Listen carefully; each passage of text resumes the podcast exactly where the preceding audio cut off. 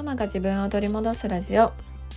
このラジオでは子育て真っ最中の私が子育てを通して自分を見つめ直す方法や母親として過ごす中での気づきや学びをシェアしていきます。こんにちは杉部です。今週はねあの末っ子が発熱しておりましてで1週間ずっと保育園を休ませてたんですね。で、まあ、発熱した後も喉が痛いって言ってご飯があんまり食べれなかったりとか、まあ、ずっとぐずぐず言ってたりとかねずっとこうぼーっとというか眠たいのでぐずぐず言ってたりとかして結構ねなんか母子ともに疲れ果てた1週間になりました。で結局ヘルパンギーナっていう、まあ、夏によくなるね病気だったんですけどこれ我が子たちね3人合わせて多分2 3 0回なってるんですよね。いやもうなりすぎやろっていうぐらい。特にこのあの2歳とかぐらい1歳2歳ぐらいで保育園にね上の子たちも行っていたので、まあ、保育園でもらってくるんですよね。うん、で我が家は上が年子なので、まあ、どっちかがもらってくると必ずあのもう一人も、ま、移るっていう感じでね。でやっと治りかけたと思ったら次はこっちかみたいな感じで、まあ、1ヶ月ぐらいほぼほぼ仕事にね行けない時とかもあったんですよ。もう本当にもう心苦しくてうんあのもう職場にも謝ってばっかりだしだからといってねなんかあの子供をほっといて仕事に行くっていうのもできないしみたいな感じですごくもどかしい日々がね続いてたなっていうことをヘルパンギーナになるたびに思い出します。で上のお兄ちゃんお姉ちゃんたちはもうさすがにねあの何度もなってきましたし年を重ねて免疫力も高まってあのもううつるってこともなかったんですけどねそう末っ子はね今年だけでもヘルパンギーナ何回目かな2回か3回ぐらいはなってるような気がしますがはい。そろそろ良くなりそうでホッとしているところです。でそんなことで、まあ、ちょっとポッドキャストの配信がねランダムになってしまっております。でも私はあのー、すごく話したいことがたくさんあるので末っ子がねあのお菓子とかを食べている間にこそこそとこう収録したりししてたんですよ。収録を試みてたんですよ。そう。今ちょっとなんかかりんとう食べて鼻歌歌ってるから今やったらいけるかもしれへんみたいな感じでこそこそとね小部屋にあの隠れて収録してたんですけどちょうどそのタイミングでかりんとうなくなってちょっとおかわりちょうだいみたいなことをまだ言いに来るのでねあもうみたいな。またこれ中断せなあかんみたいな感じでなかなか撮れてませんでした。はい。あのなので今日は夜中あの階段の下の小部屋からお送りしております。今日のテーマなんですが今日のテーマは学校をずる休みしましたというテーマでお話をします。でこれは長女のお話なんですけれども少し前にね長女が学校をずる休みしたんですよ。そう。で前までなら私はずる休みなんで絶対に許せなかったのであのもうそんなもん体がしんどくないんやったら学校は行きなさいみたいなタイプだったんですよね。うん、なんでかっていうとなんか学校はあのまあ簡単に休めるかもしれないけれども社会に出たらそんなちょっとやそっとしんどいだけじゃそんなもん休まれへんでみたいな感じでね、うん、あのもうそんな休むなずる休みなんてもう許しませんっていうタイプのあの母親だったんですよね。そうなんですけどまあいろいろと考え方が変わったりとか私も自分自身の働き方を変えたりとか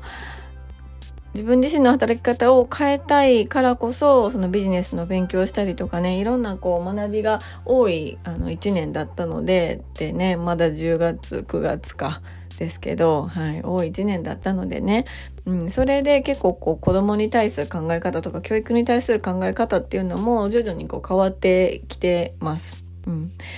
なので、まあ、今回あの、まあ、ずる休みをね許したわけなんですよね。許したというか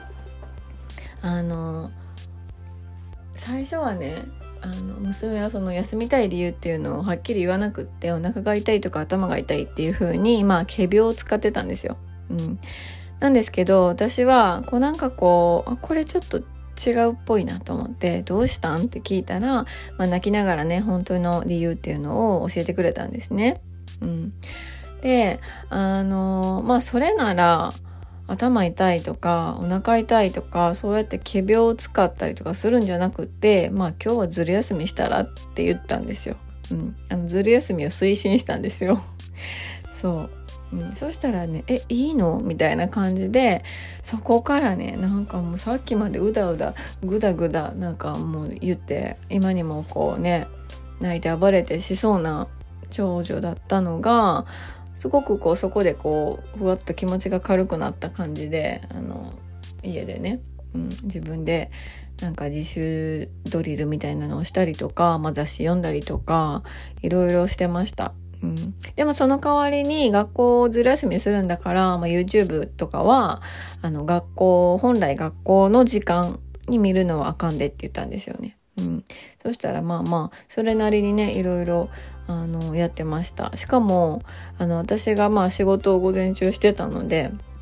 その間にね自分の分と私の分とお昼ご飯も作ってくれて、はい、途中でなんかあの火事になりそうにもなってましたけど、うん、でもねなんかすごく自発的に動いてくれていたのですごいなって思ったんですよね。うん、でこのずる休みっていうアイデアがそもそもどこから来たのかっていうとあの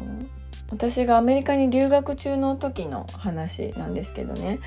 その留学していった、えーと、高校があってその高校で、まあ、英語の授業をとっていたんですよ。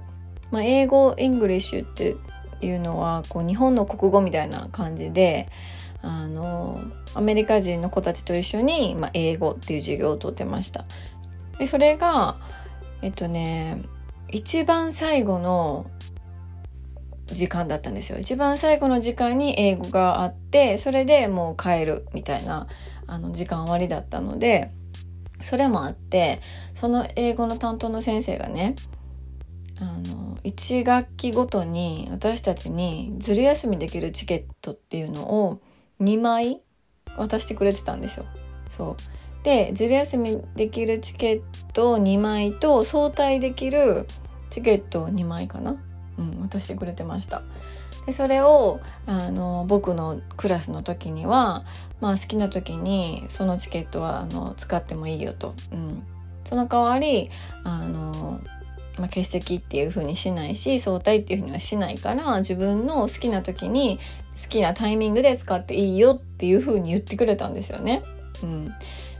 で今までね日本の普通の、まあ、公立の中小学校中学校と、まあ、高校は私私立だったんですけど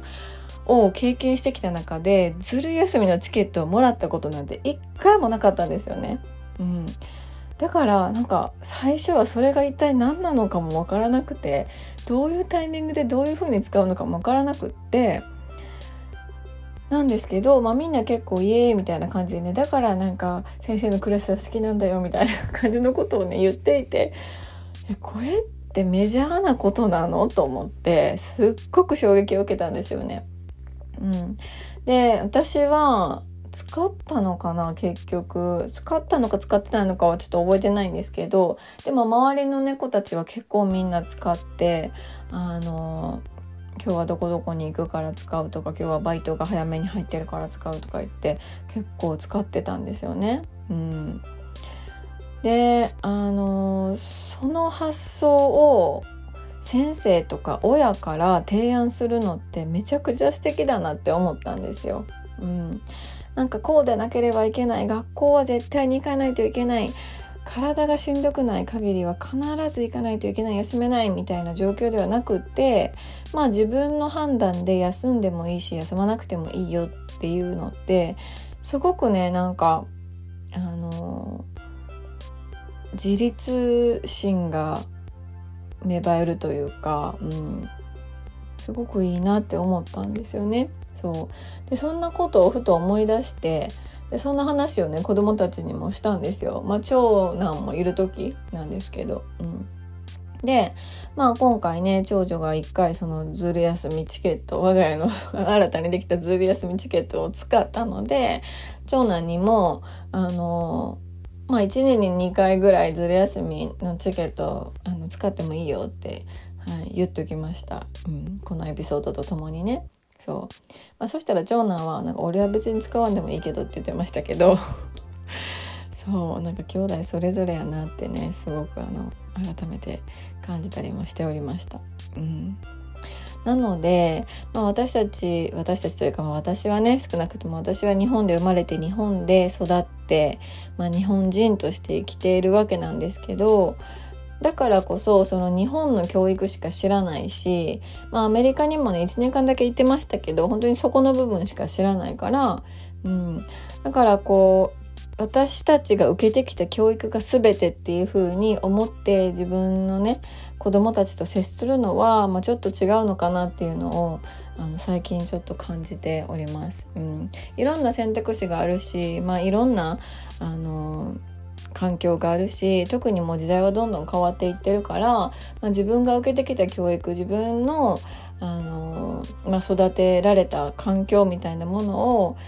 次の世代のね子供たちにあのお母さんがこうだったからあなたたちもこうでしょっていうのはまあ違うのかなっていうのをね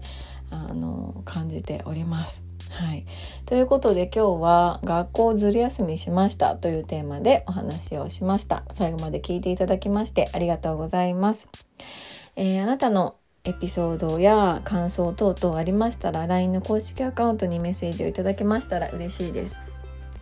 また、えー、ママの自己分析コミュニティの、えー、申し込みを開始しております。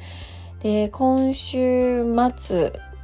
土日あたりであの締め切りになりますので、はい、気になられる方はぜひぜひ LINE をチェックしていただけたら嬉しいです。何かね、不明点等ありましたら、あの、同じく LINE で質問していただけましたらお答えできますので、ぜひぜひね、チェックしてみてください。はい。では今日も素敵な一日になることを願っております。